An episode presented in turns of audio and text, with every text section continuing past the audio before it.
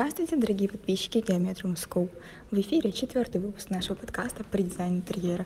И наша сегодняшняя гостья Анна Сагаманян, выпускница курса. Анна, здравствуйте. До курса вы работали специалистом в сфере химического производства. Расскажите, что привело вас именно в дизайн интерьера? Здравствуйте, спасибо, что пригласили. Да, действительно, до курса я работала в сфере химического производства, и у меня появлялись мысли, что я занимаюсь чем-то не тем. При этом я всегда очень любила рисовать планировки. А, раньше, даже когда я не знала о существовании норм эргономики, правил перепланировки, я просто могла сесть, взять э, пустой листок и начинать э, рисовать план квартиры и мебель в нем. Для меня это было что-то такое успокаивающее. И я никогда не думала, что это можно как-то реализовать в полноценную профессию. И когда задумалась, начала уже изучать, что это за профессия, кто этим вообще занимается. Как выяснилось, это делает дизайнер интерьера. А, изначально я вообще не видела себя дизайнером, никак не была связана ни со стройкой, ни с архитектурой, ни с чем. Просто мне нравились планировки, наверное, это послужило такой отправной точкой на пути моего профессионального развития как дизайнера. В какой момент вы поняли, что пора что-то менять? Что стало для вас поворотной точкой? Я думаю, что у меня не было поворотной точки как таковой. Это все происходило довольно гладко и довольно долго, в течение нескольких лет. А, сначала я поняла, что хочу учиться на дизайнера интерьера, что вообще хочу заниматься интерьерами, что мне это интересно.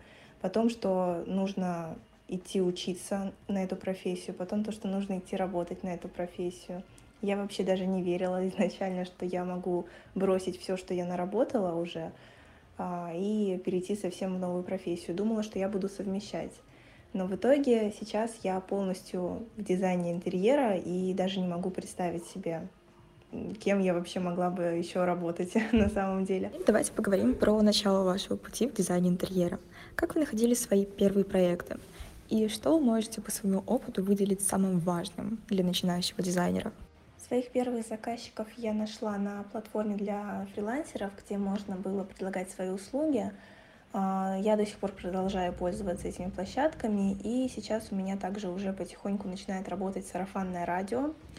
А, вот. Но самое важное, конечно, и в начале, и в принципе на, на всем профессиональном пути, это нетворкинг. Это очень важно, особенно в начале. Это помогает влиться в эту атмосферу, в атмосферу профессии, в которой ты, в которой, на которую ты отучился уже и в которой ты собираешься работать. Поэтому это самое важное. Ну и, конечно же, нужно оформить портфолио. Портфолио, наверное, на первом месте, но учитывая то, что дизайнер начинающий, и после окончания курса есть только один проект, а, нетворкинг стоит а, на втором месте, но не сильно далеко от первого. То есть общаться, общаться с людьми. Это очень сильно помогает расти. В каких стилях вы основном выполняете ваши проекты и чем они вам нравятся? А, все мои проекты были выполнены в современном стиле, и еще мне очень нравится стиль джапанди. Я бы очень хотела как-нибудь его тоже реализовать в своих проектах. А, они мне нравятся тем, что они не раздражают, и в них очень приятно находиться. Они спокойные. Давайте поговорим подробнее о стилях в дизайне для тех из наших подписчиков, кто только делает свои первые шаги в дизайне интерьера. Какие основные черты вы бы выделили у современного стиля и у стиля Джапанди? Что в них ключевое? В современном стиле это удобство и функциональность. А, в таком интерьере все должно быть тщательно продумано. Мне кажется, это на первом месте. А, также можно отнести использование простых и при этом качественных материалов, поскольку сейчас в тренде экологичность и бережное потребление. И джапанди — это такой природный стиль э, с использованием природных оттенков, там, зеленого, коричневого, дерева, э, с использованием натуральных материалов. Э, такой простой стиль, не минимализм, но и ничего лишнего в нем тоже не используется. Были ли у вас в работе какие-то необычные проекты? Или, может быть, вы использовали какое-то нестандартное решение? Так получилось, что у меня сейчас уже третий проект, э, в котором нужно разместить трех детей в одной комнате. А, вот, уже третий раз за чуть больше, чем полгода. И это, конечно, да, вот довольно сложно, учитывая то, что небольшое совсем помещение и много детей, и, как правило, они разнополые, и еще и возраста у них разные, и их нужно зонировать.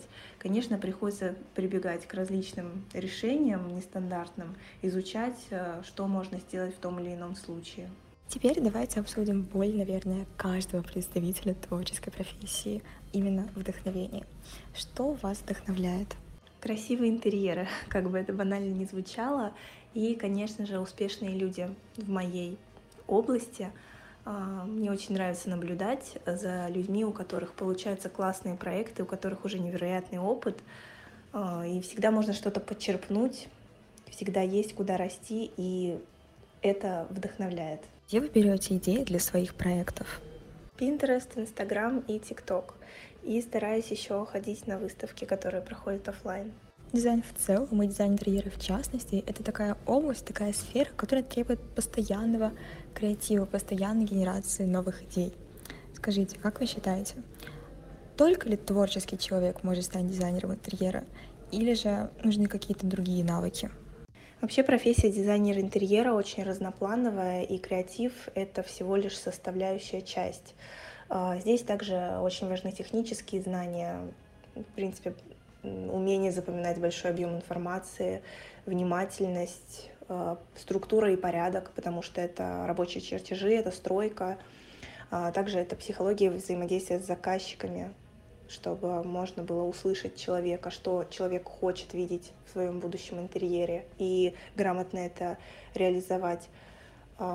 Какие-то навыки маркетинга. То есть тут очень много всего, и по моим ощущениям, креатива здесь, ну, наверное, процентов 20 максимум, не больше. И последний вопрос такой с нотками саморефлексии. Если бы у вас была возможность оставить сообщение себе десятилетней давности, что бы вы сказали? Десять лет назад я еще была в школе и только начинала задумываться о том, какую профессию мне выбрать. И тогда, наверное, нужно было больше внимания уделять себе и своим желаниям, чтобы понять, чем именно я хочу заниматься на самом деле. Это очень важно, чтобы не терять время. Но так или иначе это был опыт, и сейчас я занимаюсь именно тем, что мне нравится, и в принципе я довольна. Главное, чтобы наша деятельность приносила нам удовольствие, потому что в конечном итоге это то, чего мы все хотим. Спасибо, что пришли на наш подкаст. Дорогие подписчики, до встречи через неделю.